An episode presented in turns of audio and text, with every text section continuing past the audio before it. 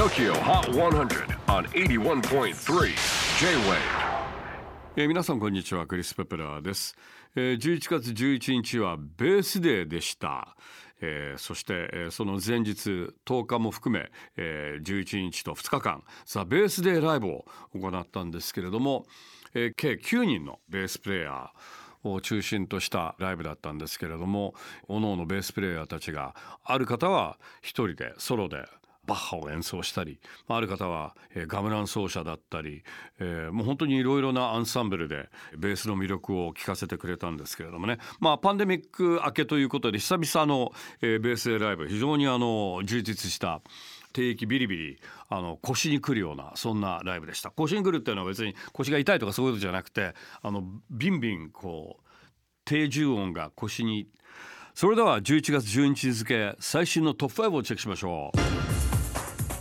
5位は The Kid LAROI Jung Kook Central Cee Too Much. 先週から3ポイントアップでトップ5入り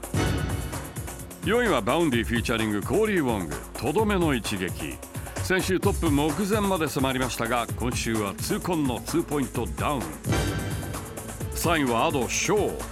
先週5位から再びアップして今週3位。2位はマーシュマロピンクスティング Dreaming エントリー2週目にして一気に2位の高ポジション。では最新の TOKYOHOT100 ナンバーワンは風が吹き止みません。お見事藤井風3連覇を達成。この勢い